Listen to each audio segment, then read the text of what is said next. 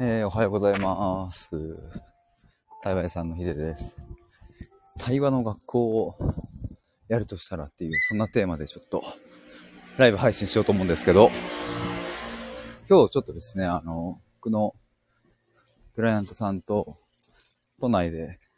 対話をする予定がありまして、ちょっと駅まで向かっているので、あ、サムコさんおはようございます。どうも。ちょっと珍しいっしょっていうか、あの、この時間なんですけど、ちょっと今日、あの、クライアントさんとね、都内で話そうっていう予定があり、基本オンラインなんですけどね、たまにこうやって直接、あ、そう、今月はだ3回会うのかな ?4 回、3回ぐらいか。あ、サムコさん出勤前ですよ。そうちょっとね、あの、対話の学校をやるとしたら、こんな感じかなみたいな、いつから始めてみたいなのを、最近、寝る前とかもめちゃめちゃ考えまくっているので、ちょっとその話をしようかなと思って。時期はね、もうなんかなんとなくイメージしてるのは、来年の1月から3月っていう、その3ヶ月間か、半年ぐらい取ってもいいかな。1月から、えー6月とか、半年ぐらい取ってもいいかなとかちょっと思ってたりします。で、まあ問題は何をするのかと、えー誰、誰に来てほしいのかみたいな、まあとこなんですけどね。まあここはいろんな想定ができて、えー例えばそのもうすでに対話をなりわいとしている方、えーコーチング、カウンセリング、まあセラピストとか、そういうあ、何でもいいんですけど、ととりあえず対話をなりわいとしている方で、もっと対話力を高めたい。もっとクライアントさんに満足度高いその対話の時間を届けたいと思っている人たち。まあ、要は僕が前から言ってる真の聞き手を育てたいって言っているので、ああ、そうだから今それをやってなくてももう、もうやりますみたいな人も含まれるかな。もうちょうど今から、えーコーチングやろうとしてましたみたいな人とか。あ、八木さんおはようございます。お久しぶりっす。どうも。めっちゃ久しぶりっすね。ちょっとすいません。早歩きで多分、息切れが してるっすけど。今日ね、あ、今日ね、じゃないや。あの、あれですね、今、対話の学校をちょっとやろうかと思ってて。てか、まあ、これはやるんですけども。どんな人に来てほしいかな、みたいな。めっちゃ久しぶりっすよね。もはやなんか懐かしさ。でもまだ言っても1年前か。多分、ヨウさんとかと話しましたよね。あ、八木さんありがとうございます。台湾の学校いいですね。そう、なんかね、今言ってたのは、まあ、コーチングとかもすでになりわいとしている人とか、もっと対話力を高めたいって言ってる人向けにやろうかなとちょっと思ってて。っていうのがまず一個。まあ、なんでかっていうと、まあ、今、コーチングスクールとか、えは世の中にあるし、カウンセリングも、あの、資格とかね、取ろうとも取れるし、勉強する場はあるし、傾聴の講座とかもあるし、あるんだけど、なんか対話っていう観点では、そういうスクールもないし、結構そのクライアントさんのために、えどういう質問したらいいかとか、割と技術的なところは教えてくれるのかもしれないけど、まあ、僕からするとですね、その技術も結構間違ってね、みたいな話はまああるんですけど、あの、そういうこう、頭でっかちになってしまわないような、というか本当に根本の土台から人の話を聞いて、たった一つの質問からでも相手の価値観に深い変容を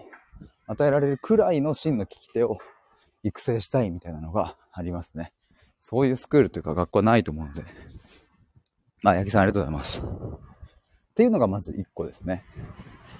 で、もう一つの案としては、えーもうちょっとこう、拡大というか広げて、えーシンプルに人間関係とか、あの、何？えっ、と、恋人関係とか、職場関係とか、そういうところで、えまあ、対対話というかね、基本的にコミュニケーションやっぱ必要なわけですよね。まあ、特に家族、恋人とかになると深い対話がやっぱり必要なんだけども、いや、でも、正直どうやって質問したらいいかわかんない、人の話を聞くってどうやってやればいいかわかんないみたいな人だったり、あ、もうすでに話は聞けるんだけど、もっと深く聞くためにはどうしたらいいのかみたいな、そこら辺を、うんと、鍛えたいじゃないけどね。なんかより高めたい人向けみたいなのもありかなとちょっと思ったりしますね。まあこれもなんでかっていうと、あの、まあ、さっきのね、スクールの話とも近いんですけど、その対話の方法なんつうのは、やっぱ小学校とか中学校とかでは習わない、習わないわけですよね。じゃあどこで習うのか僕たちはっていうと、基本的にはやっぱ親子関係なんですよ。で、親と本音の対話ができているえっ、と、できている時期が長ければ長いほど、あのまあ大人になってからの人間関係も比較的に良好に進むっていうケースがまあ多い。逆に言うと、親に結構、あの、頭ごなしに否定されたりとか、まあ親もね、悪気ないケースも多いんだけど、なかなか取り合ってもらえなかったりとか、そんなこと考えなくていいよとか、うん、なんか、もういい年なんだから考えすぎだよって、気楽に行こうよとかって言われて封じ込められてきた人は、あそういう機会が少ないと思うので、まあ、そもそも習う場所がないってことですね。基本的にやっぱね、親とそれできてる人は、まあ、まあ少ない。僕の感覚で言うと。親も親で、え、対話ができてこなかった人生を歩んでる人が多いので、その親とね、要はおじいちゃんおばあちゃんたちと、まあ、戦争を生き抜いてきた人たちなので、まあ、そういう人たちと、なかなかじっくり腰を据えて、深い話をするみたいな機会って本当に稀だから、まあ、やっぱり、親とできてないんですよね。八木さん、立派なこと言いますね。安定感増してる。イエーイ 嬉しい。安定感増してますか？やったやった。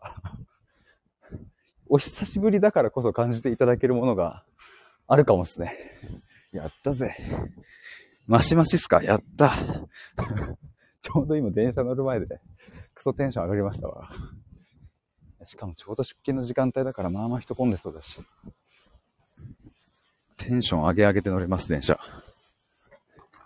そう、でもちょっとね、そんな対話の学校を考えておりまして、まあ、第0期生として、来年の1月から3月っていう期間、まあまたは半年とか、まあ間を取って4ヶ月、5ヶ月とかでもいいのかもしれないですけど、まあ、オフラインでの勉強の場と、オンラインでのなんかハイブリッドで、なんかできたらいいかななんて思ったりしてます。ということで、駅到着しました。八木さんありがとうございました。サムコさんも出勤前にありがとうございました。ということで、以上で、ありがとうございます。八木さんどうもどうも。ちょうど八木さんのね、公式 LINE で、ね、流れてきたやつ、あの、雇われたままでいいのあれちょっとさっきちらっと聞いてました。ということで、えー、以上です。改札抜けます。バイバーイ。